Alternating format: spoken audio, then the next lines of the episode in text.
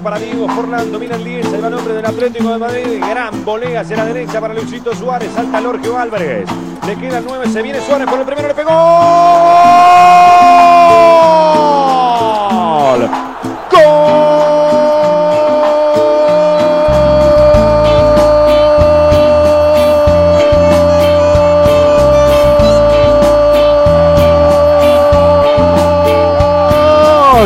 más hermosa, de la celeste del alma, del número 9, del que junta tulipanes, del que hace goles, de Luisito Suárez, salta, salta, salta, salta, salta el 9, salta el santiago, salta el uruguayo en la tribuna y frente a la tribuna Uruguay 1, Bolivia 0, para el país, con cariño del 9 de Suárez.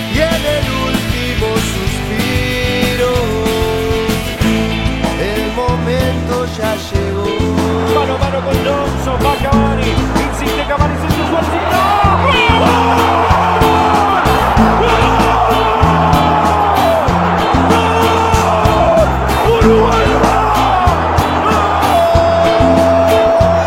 y Viene para Suárez, allá va el 9 por el segundo, va Suárez, tiró. ¡Gol!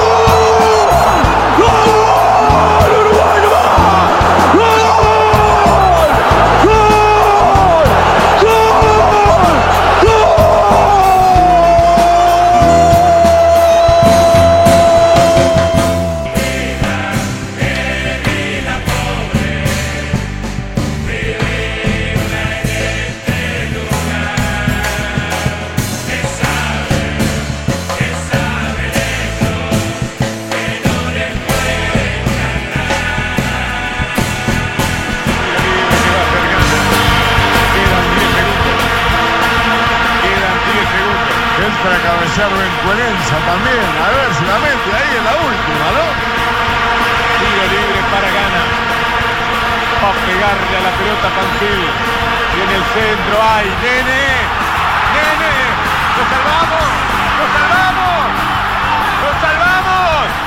¡Lo salvamos! ¿Qué dio? ¿Qué dio? Penal dio. Dio penal. Dio penal. O dio gol. Dio penal. Penal.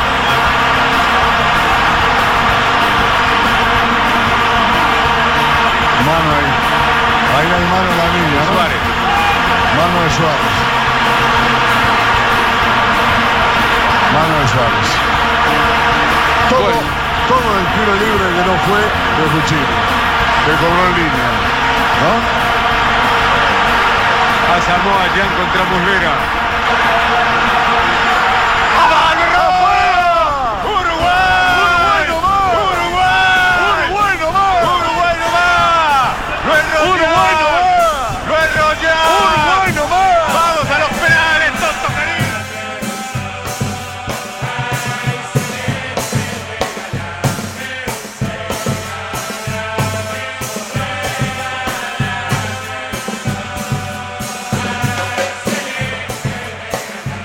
Qué reflexión rápida haces? obviamente que, que desilusionado, eh, con tristeza, eh, te da bronca, eh, lo dije en la conferencia, ¿no? el de llegar hasta el límite y, y responder, rendir como, como lo hicimos hoy. Somos autocríticos que, que los dos primeros partidos no estuvimos a la altura, pero hoy es un día para, para hacer reflexión de, de que dimos el máximo en este partido. Hoy nos tocaba, era ganar. Eh, lo hicimos y depender de otros resultados. Eh, pero nosotros llegamos a este punto por, por nosotros mismos y, bueno, la verdad que, que es tristeza lo, y decepción lo que sentís hoy.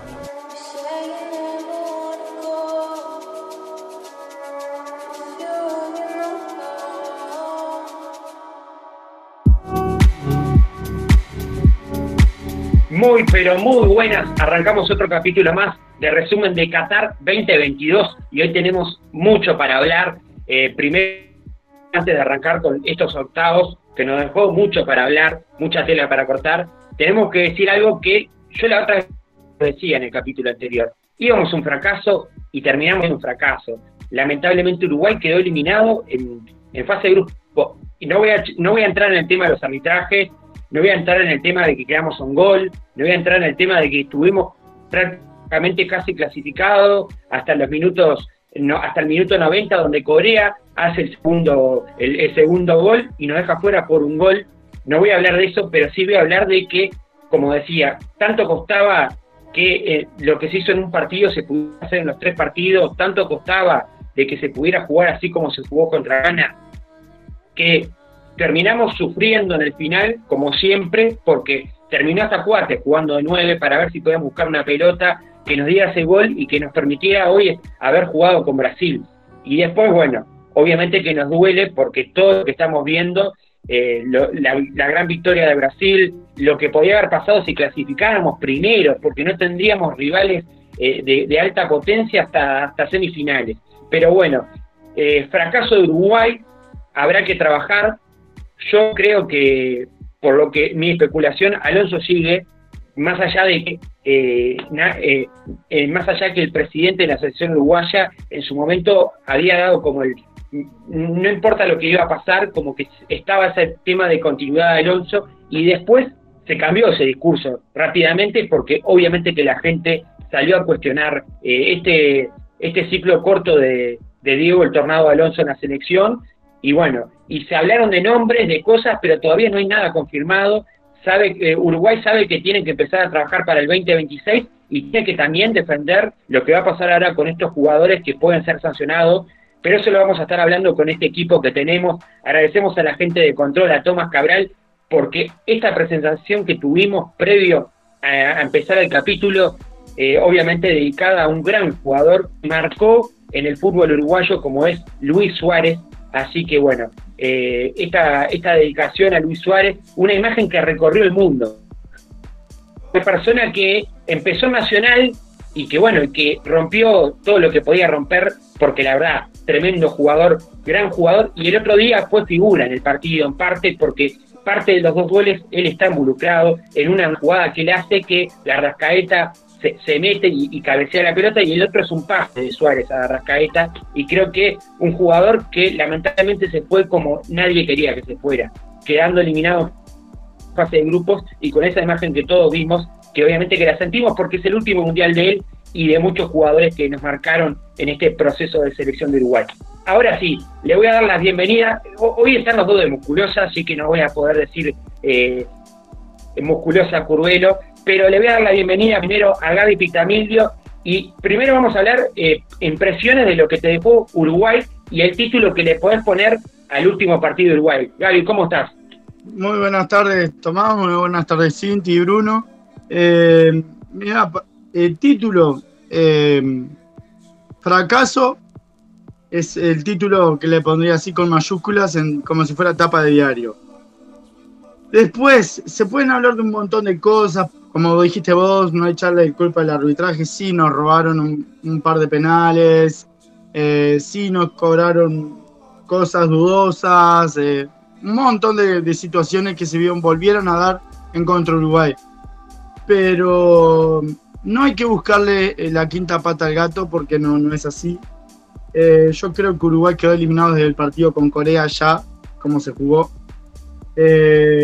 Uruguay quedó eliminado en el primer tiempo con Portugal, al no aprovechar. Eh, Uruguay quedó eliminado pensando que Corea nos iba a dar una mano cuando Corea estaba jugando su propio partido, eh, o Portugal nos iba a dar una mano cuando entró con seis suplentes. Yo creo que Uruguay no, no, no cumplió con las expectativas ni nuestras ni, ni ajenas. Uruguay iba con unas expectativas muy, muy altas eh, con respecto al nivel de su plantel. No cumplió colectivamente.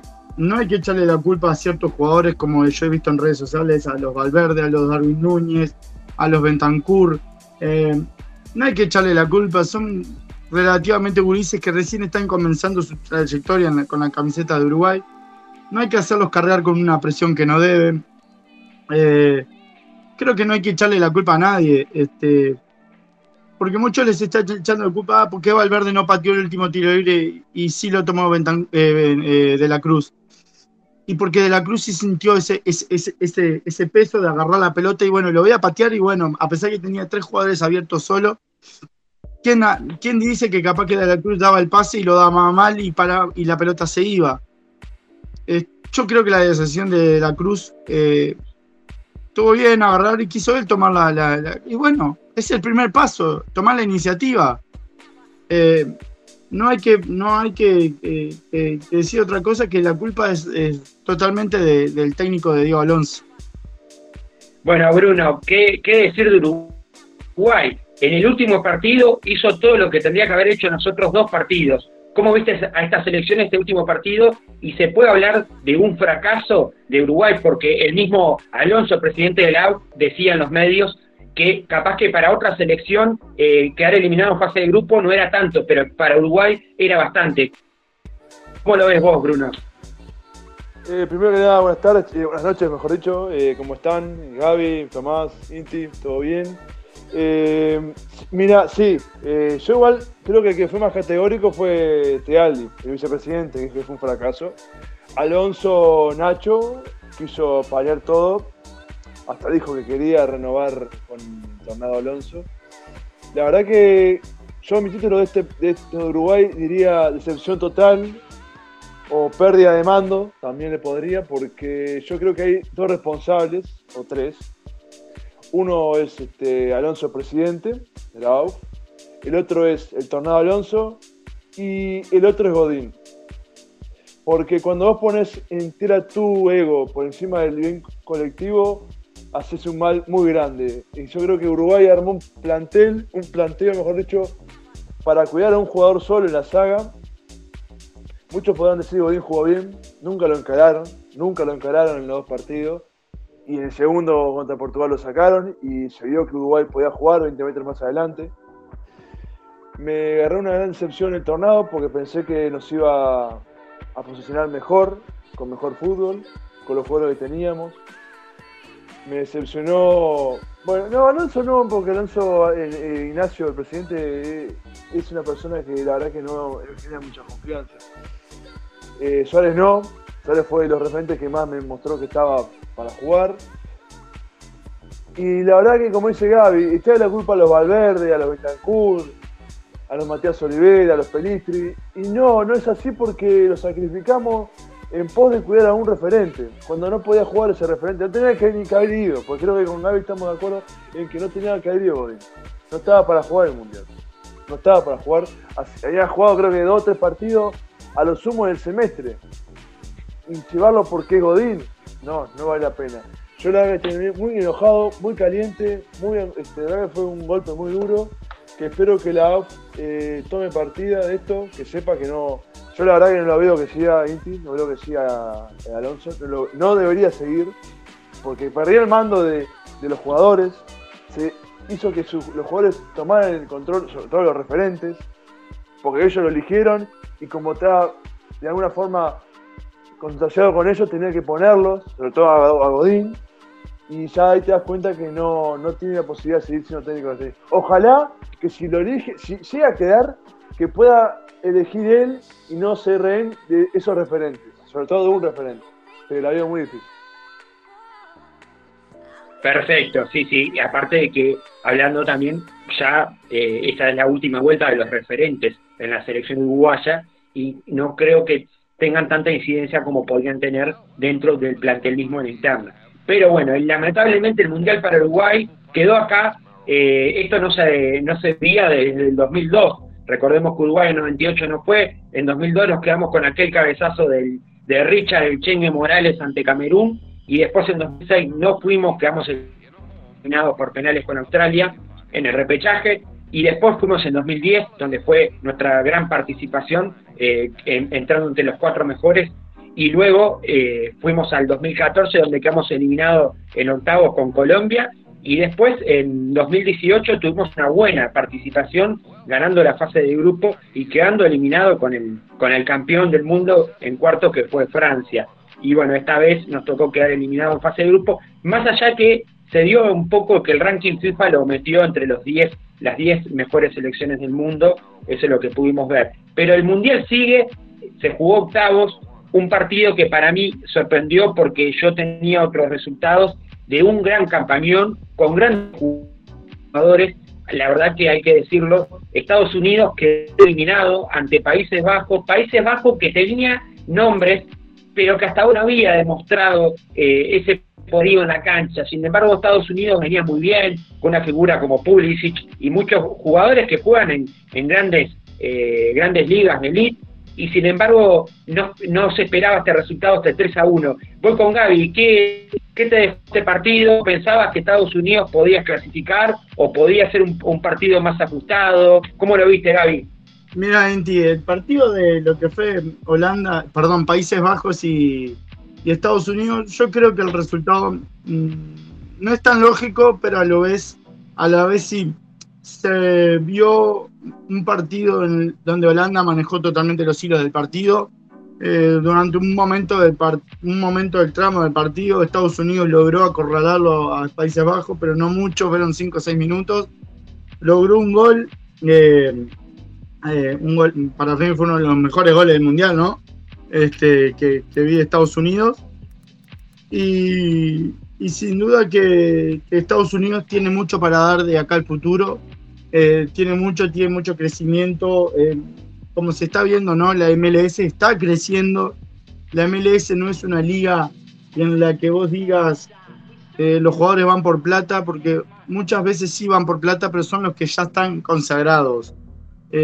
Ahora casi ningún joven va para la MLS, pero sí los jóvenes de la MLS están emigrando a los cuadros de, a los cuadros de Europa.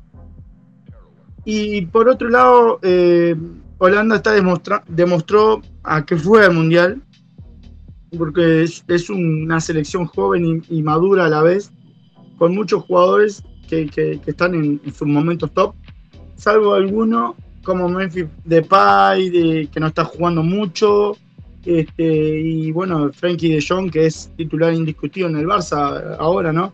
Pero bueno, veremos qué es lo que pasa ahora con eh, lo que va a pasar ahora con los enfrentamientos en cuartos. Y bueno, este, yo creo que fue en sí fue un resultado desparejo, pero creo que ganó bien Holanda el partido. Perfecto. Y vamos con Bruno. ¿Qué opinás de este partido Países Bajos que va a ser rival de Argentina?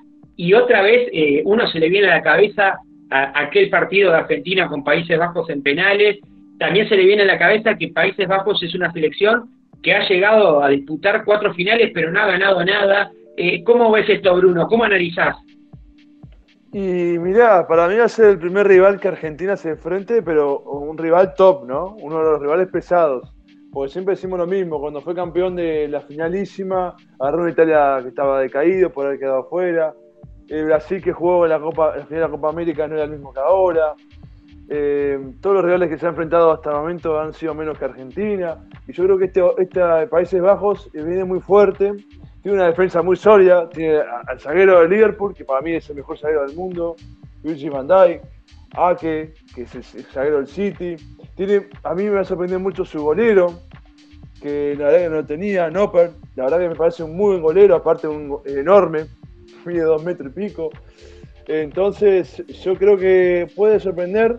Y a ver, hasta Bangal ya lo dijo, ¿no? Quiere la revancha, porque esa vez estuvo muy cerca.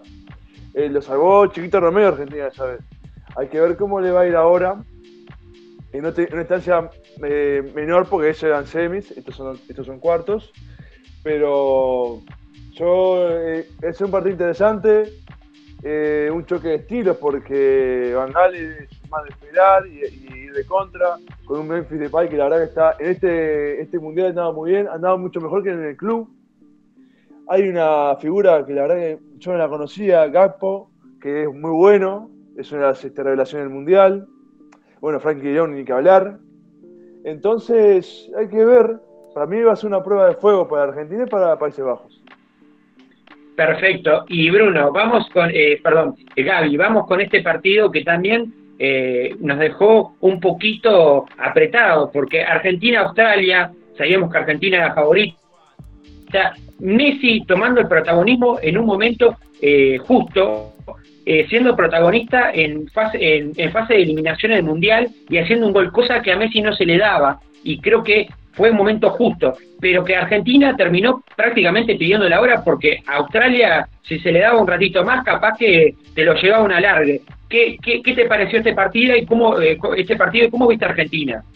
Mira, Indy, eh, como lo hablábamos en fuera de cámaras y días anteriores, a mí me parece que yo veo una Argentina eh, que no se cruzó con nadie, literalmente en, su fase de grupos.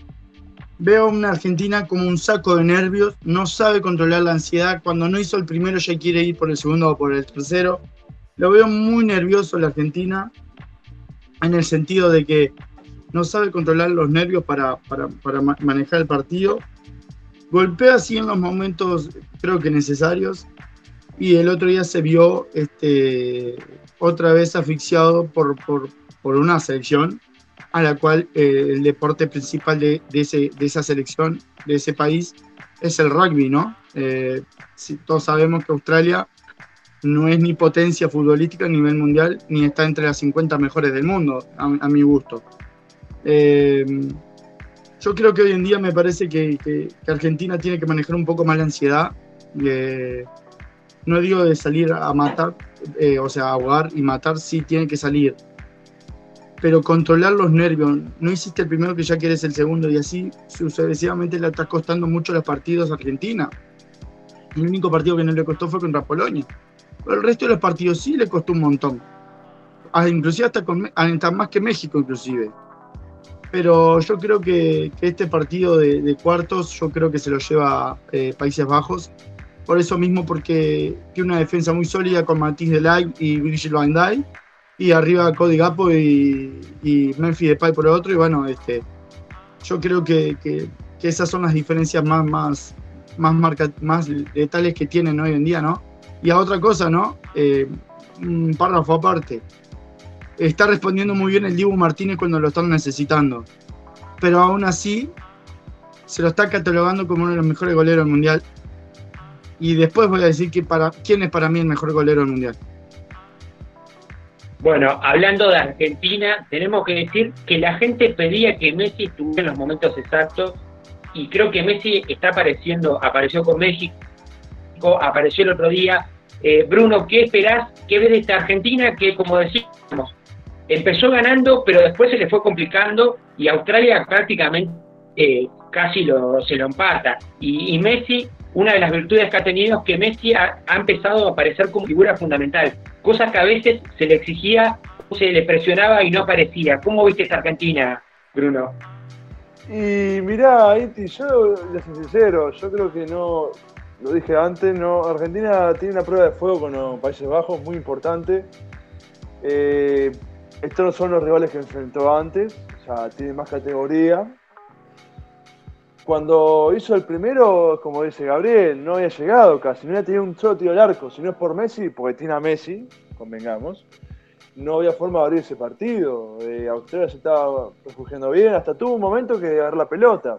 Y cuando agarra la pelota a Argentina, lo puedes complicar. Obviamente que no tiene un jugador crack que pueda abrir el partido. Tú, cuando hizo el descuento, increíblemente lo complicó. Yo quiero verlo como va a estar planteado eh, por ahora siempre terminó abriendo los partidos este, Argentina, ¿no? Yo quiero ver qué pasa cuando el rival se pone en ventaja. Por eso nunca lo vimos, que un rival se ponga en ventaja. Argentina no, no o sea, todos los resultados que ha tenido, obtenido de victorias fueron, se puso en ventaja, controló el partido y lo mató de contra. Yo quiero ver cómo se sentiría, aparte con un rival que lo va a esperar y lo va a atacar de contra con mucha velocidad, porque sus delanteros son muy rápidos y con unos volantes que también recuperan y juegan muy la pelota. Entonces va a ser una, una buena medida saber cómo está, cómo está Argentina parado, porque yo quiero ver si se pone en ventaja a Países Bajos, cómo va, cómo va a estar los nervios, ¿no? Como dice Gabriel, Argentina ha sido un manejo de nervios después del partido con Arabia Saudita. Ha sentido los partidos, el arranque, ya quiere arrancar ganando 3 a 0 y no es así. Entonces, esto lo puede tomar muy en cuenta Países Bajos y usarlo a su favor y ahí va a ser, este, va a estar bueno. Perfecto. Y Bruno, eh, perdón, Gaby, te, vuelvo a preguntar, porque hay dos partidos en octavo que creo que marcaron el favoritismo confirmaron, más que marcaron, confirmaron el favoritismo de eh, partido Francia con Polonia 3 a 1 y el partido Inglaterra con Senegal 3 a 0. ¿Qué me podés hablar de estas dos selecciones que ahora vamos a tener un duelo, para mí el duelo de, cuartos, Francia e Inglaterra? ¿Qué me podés decir de estas dos selecciones que golearon y, ratificaron su favoritismo? Mira, para mí Francia es mi candidato a ganar el Mundial. Eh, Francia demostró todo, no demostró ni, ni siquiera creo que un cuarto de su potencial. Eh, yo creo que el otro día ganó, pero bien, bien, no sufrió contra Polonia. El último penal estuvo bien cobrado para Polonia. Pero más allá de eso, yo creo que estuvo justo ganador Francia, no, no. Eh, Mbappé, figura excluyente. Me, está sorprendiendo Rabiot, el jugador de la Juventus eh, Giroud, eh, goleador histórico de Francia en los mundiales, si no me equivoco. Este, y bueno, yo creo que para mí, en el otro partido de Inglaterra-Senegal, eh, se vio una cara totalmente desconocida de Inglaterra, ¿no? Porque si todos viéramos un poco de lo que juega Inglaterra con Southgate, es un técnico muy conservador y es mucho de esperar. Eh, es un estilo similar a Luis Vangal, eh, a pesar de los jugadores que tiene, ¿no? Y de la baja que sufrió con eh, Sterling, que tuvo que volver a Inglaterra y no sabe si va a volver al Mundial. Pero se van a enfrentar dos potencias mundiales a nivel día, a niveles liga y a niveles selecciones. Porque no, va, la liga francesa no está en una liga potente, pero sí sus jugadores y la liga inglesa, bueno, no hablemos de la Premier, que son eh, palabras mayores, ¿no? Y bueno, eh, para mí va a ser un partido totalmente cerrado, van a haber jugadas de gol, pero y se va a definir por penales casi seguro, que salvo que Francia eh, tenga alguna algún destello y bueno, que aparezca el típico error de Harry, Maguire, ¿no? Pero yo creo que, que esta serie la pasa a Francia por primera vez porque las últimas dos veces que se enfrentaron en octavos de final o en cuartos de final, tanto Francia como Inglaterra, en las dos veces eh, el, ganador fue eh, Inglaterra. Perfecto. Bruno, ¿qué opinas eh, de estas dos elecciones? Bueno, Francia ganándole a Polonia, Inglaterra ganándole a Senegal. Yo esperaba un poquito más de Senegal porque para mí Senegal en la, en la fase de grupo me gustó y, esperaba un poco más y sin embargo eh, se quedó. ¿Qué opinas de este partido, que es el partido para mí de cuartos y que también hay algo que eh, se sigue esperando de Inglaterra? Porque Inglaterra muchas veces cuando ha tenido buenas generaciones se la ha tratado de, una selección fría, porque los momentos que tiene que cerrar y confirmar eso le cuesta y termina quedando eliminada. ¿Qué opinas de esto? Y sí, no, tiene que, a ver, creo que es uno de los mejores momentos que puede tocarle a Inglaterra, ¿no? A mí, la verdad que la generación de este equipo me gusta mucho, tiene mucha variante por todos lados y mucho gol. Es este, el equipo que más goles ha hecho. Eh, hasta creo que igualó su marca histórica en mundiales. Eh, lo que sí me pone en duda es este, la defensa, aunque Harry Maguire increíblemente ha jugado muy, buen mundial hasta ahora, mejor que en su club.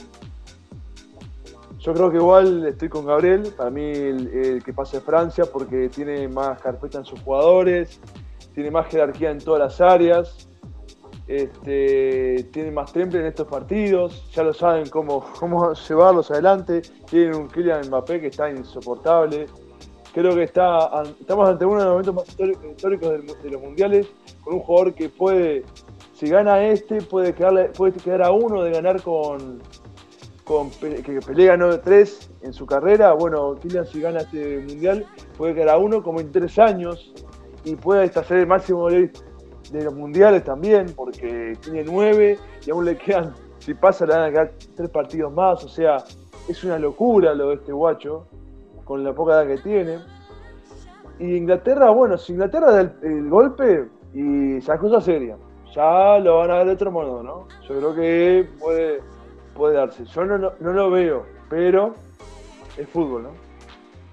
Bueno, después también otro resultado que se dio que Japón complicó un poco a Croacia. Creo que, eh, creo que la selección nipona eh, para mí tenía todo para pasar, pero sin embargo terminó eh, ratificando y siendo fuerte Croacia en, en los penales. Eh, ¿Cómo vieron, eh, Gaby, cómo viste ese partido? Una selección nipona que, la verdad, yo no esperaba tanto, pero la verdad que jugó muy bien ante Croacia, que el Mundial pasado le había ido muy bien y que todavía mantiene algunas de sus figuras.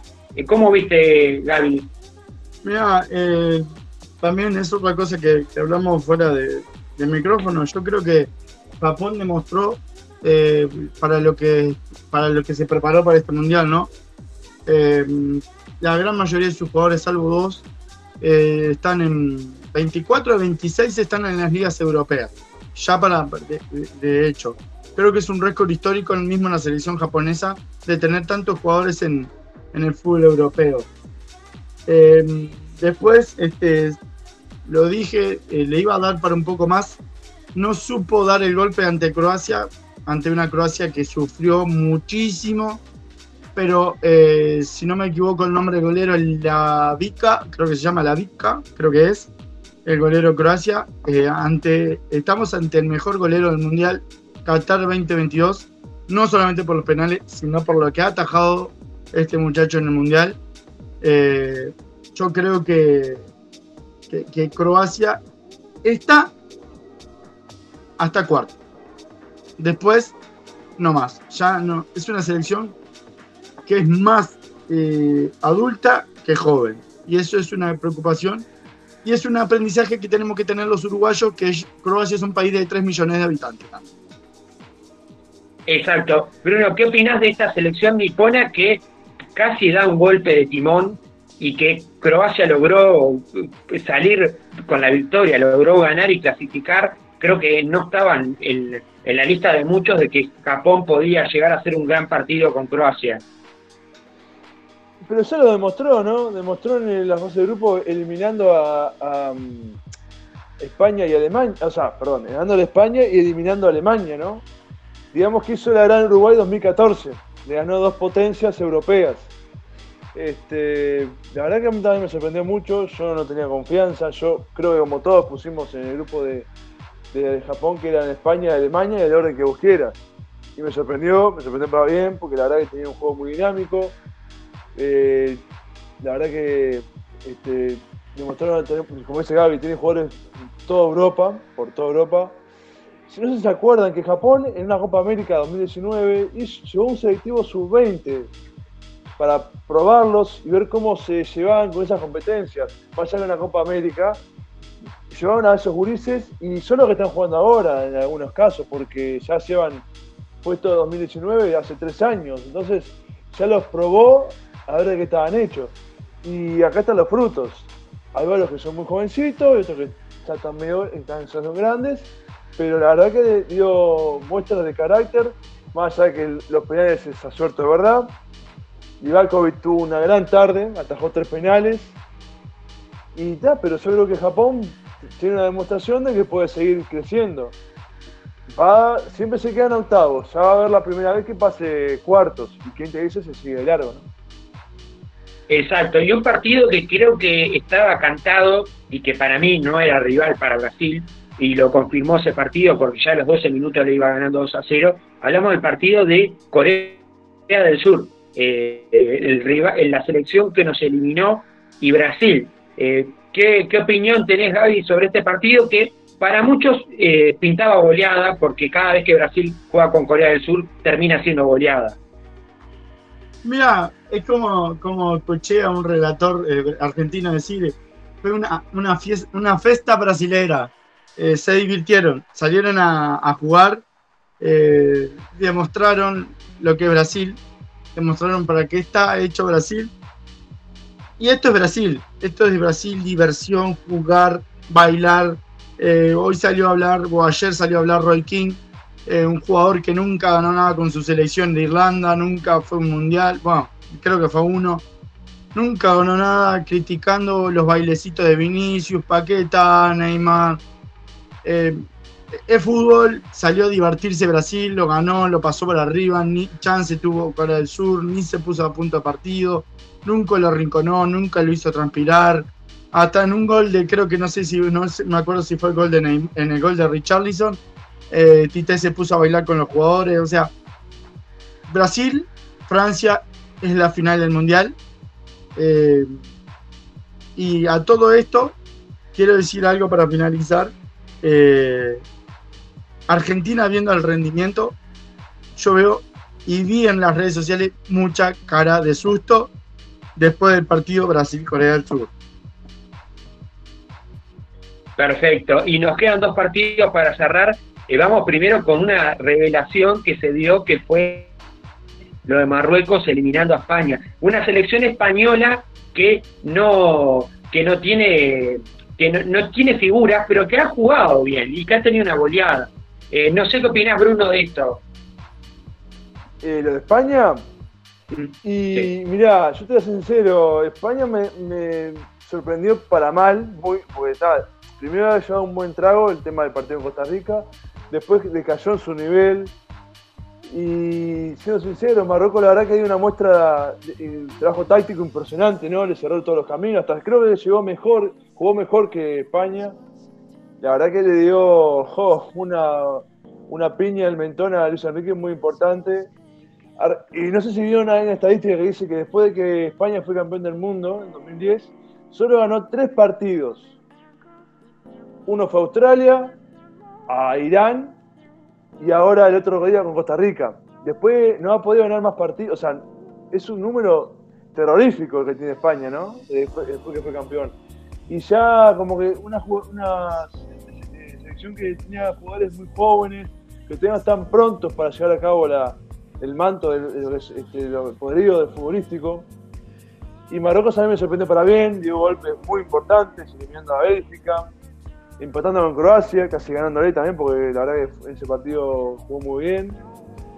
Entonces hay que ver, ¿no? Hay que ver. Yo le tengo mucha confianza. Pero Portugal es tu rival, ¿no? Es un rival con más, más este, rapidez, más velocidad arriba. No es tanto toque, es más vertical. Perfecto, Bruno. Para cerrar, porque tenemos eh, muy breve el tiempo, sé que te dejé con lo de Brasil y Corea. Eh, un bre algo breve que me puedas decir de ese partido que te dejó. Y samba, la verdad que los brasileños bailaron por todos lados, arrancaron a matar y no pararon. Encima Tite cuidó al arquero Allison, puso al tercero para que jugaran todos. Increíble. Yo creo también Brasil y Francia son los candidatos máximos. Yo creo que Brasil golpeó la mesa y dijo acá estoy yo y no me va a parar nadie hasta llegar a la final y creo que es el Mundial de Brasil este. Pero tiene un competidor que es Francia. ¿no? Así que Brasil Bueno, y ahora nos vamos con el, bueno, y ahora nos vamos con el último partido. Eh, sorpresiva victoria de Portugal 6 a 1. No me esperaba eh, contra Suiza un 6 a 1. Y antes de eh, hablar de, de esto, obviamente eh, en breve resumen, porque nos queda poco tiempo, quiero que, porque yo sé que a Gaby le gusta y tiene buena pronunciación, se eh, creo que está confirmado lo de que Cristiano Ronaldo puede ser que se va a Arabia Saudita. Quiero, Gaby, que me digas el equipo, porque yo sé que manejas muy bien las pronunciaciones. El equipo en el cual se podría ir Cristiano Ronaldo es el Al Nasser de Arabia Saudita, que está dirigido por Ramón Díaz y sería compañero del Piti Martínez. Este, el equipo de Arabia Saudita le pagarían eh, por eh, eh, un contrato de tres años y serían 200 millones de euros por año a Cristiano Ronaldo por jugar en ese cuadro. Y lo que fue eh, este partido de Portugal, una sorpresa total, porque yo esperaba una Suiza totalmente más destendida, más, más, eh, más fuerte. Suiza es un equipo muy fuerte, me sorprendió y la debilidad que tuvo en defensa. Mm, eh, a Kanji, totalmente desconocido, totalmente desconocido. Y creo, si no me equivoco, si Bruno capaz que después me puede decir, creo que no jugó Cristiano Ronaldo, si no me equivoco, y si jugó entre unos pocos minutos. Y eh, creo que hizo palabras explosivas contra el técnico de Portugal.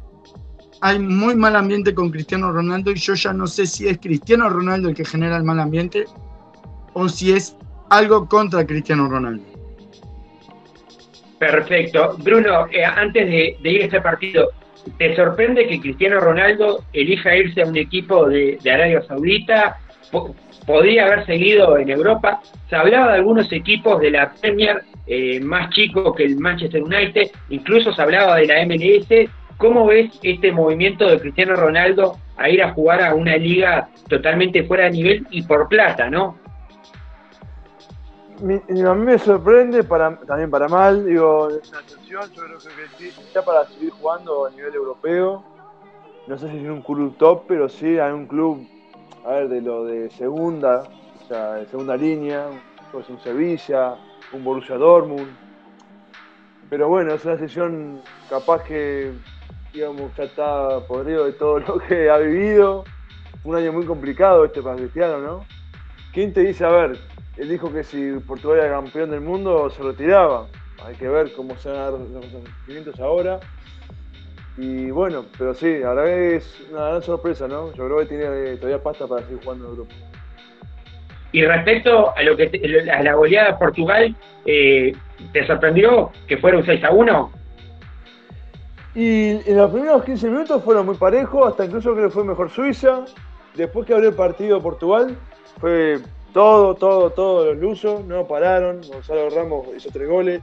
Cristiano jugó 20 minutos después, Gaby, le sacó después a, Gonzalo Ramos para que lo aplaudieran, porque la verdad que ha hecho tres goles, muchacho, 21 años, un disparate. Este, lo que sí, la verdad, acá me saco sombrero con Santos. Tú, sacó su referente máximo y lo puso en el banco. Cosa que nosotros lo hicimos, el loco lo hizo y así le fue. Más allá que podemos hay un mal ambiente, ganó 6 a 1. Y bueno, si está en mal ambiente así, que siga, porque para si siguen haciendo así, eh, tanto como en este partido, la verdad tapa muchas bocas. Sobre todo los periodistas lusos que estaban muy enojados por cómo dejaron a Cristiano afuera. Pero me demuestra el técnico portugués que tiene carácter, ¿no? Hay que sacar a Cristiano. Y así todo golearon. Una paliza. Demostró que Portugal tiene también con qué pelear. Igual yo no, si pasan a semi, se cruzan con Francia y ahí bueno, hay que ver que, cómo le va a dar, porque aparte Francia va a querer la revancha, no sé si se acuerdan que Francia fue la final con Portugal en el 2016 y va a querer tomarse la revancha de esa final y hay que ver cómo está parado Portugal, porque Portugal tiene muy buen equipo arriba, pero abajo da mucha ventaja. Perfecto. Para cerrar, porque ya no nos queda casi tiempo de este resumen mundial, eh, un breve título de lo que vamos a ver en estos cuartos de final. Gaby, ¿qué, puedes decirnos en un título de lo que vamos a ver en estos cuartos de final? Sin sorpresas, eh, yo creo que, como ya lo dije, la llave Holanda, perdón, Argentina, Países Bajos, Países Bajos, la llave Brasil, eh, mm, Croacia. La Brasil-Croacia pasa eh, Brasil, sin duda, no, no tiene chance. Croacia. Y bueno, después la, llave Inglaterra-Francia va a ser la más pareja de todo. Va a pasar eh, Francia. Y bueno, está Marruecos esperando rival. Este va, esperando rival. Es, Portugal el rival. Yo creo que mm, eh, hasta acá llegó Marruecos, a pesar de que tiene así hecha a, Bono, a Hakimi. Yo creo que Portugal va a pasar a Marruecos. No fácil, le va a costar, pero le va a pasar. Yo creo que va a ser un, cuarto de final sin sorpresa. Bruno, eh, un título breve de qué, de qué esperás de estos cuartos de final. Y, sí, no, yo veo que sí, que van a haber, no van a ser tampoco, va a haber, ya no hay, son todos candidatos, y la final va a ser ya, para mí, si hay una, sorpresa, un golpe, puede ser el lado de Francia, pero de Brasil no lo veo. Perfecto. Bueno, agradecerles nuevamente por estar acá, a los que nos están escuchando, a la gente que está en control como todas, y decirles que el Mundial sigue, lamentablemente quedamos afuera, nosotros vamos a reencontrarnos seguramente entre el sábado y el domingo cuando ya tengamos a los eh, semifinalistas de este Mundial Qatar 2022. Nos reencontramos en el próximo capítulo. Gracias Gaby, gracias Bruno. Arriba, vamos arriba. Vamos arriba.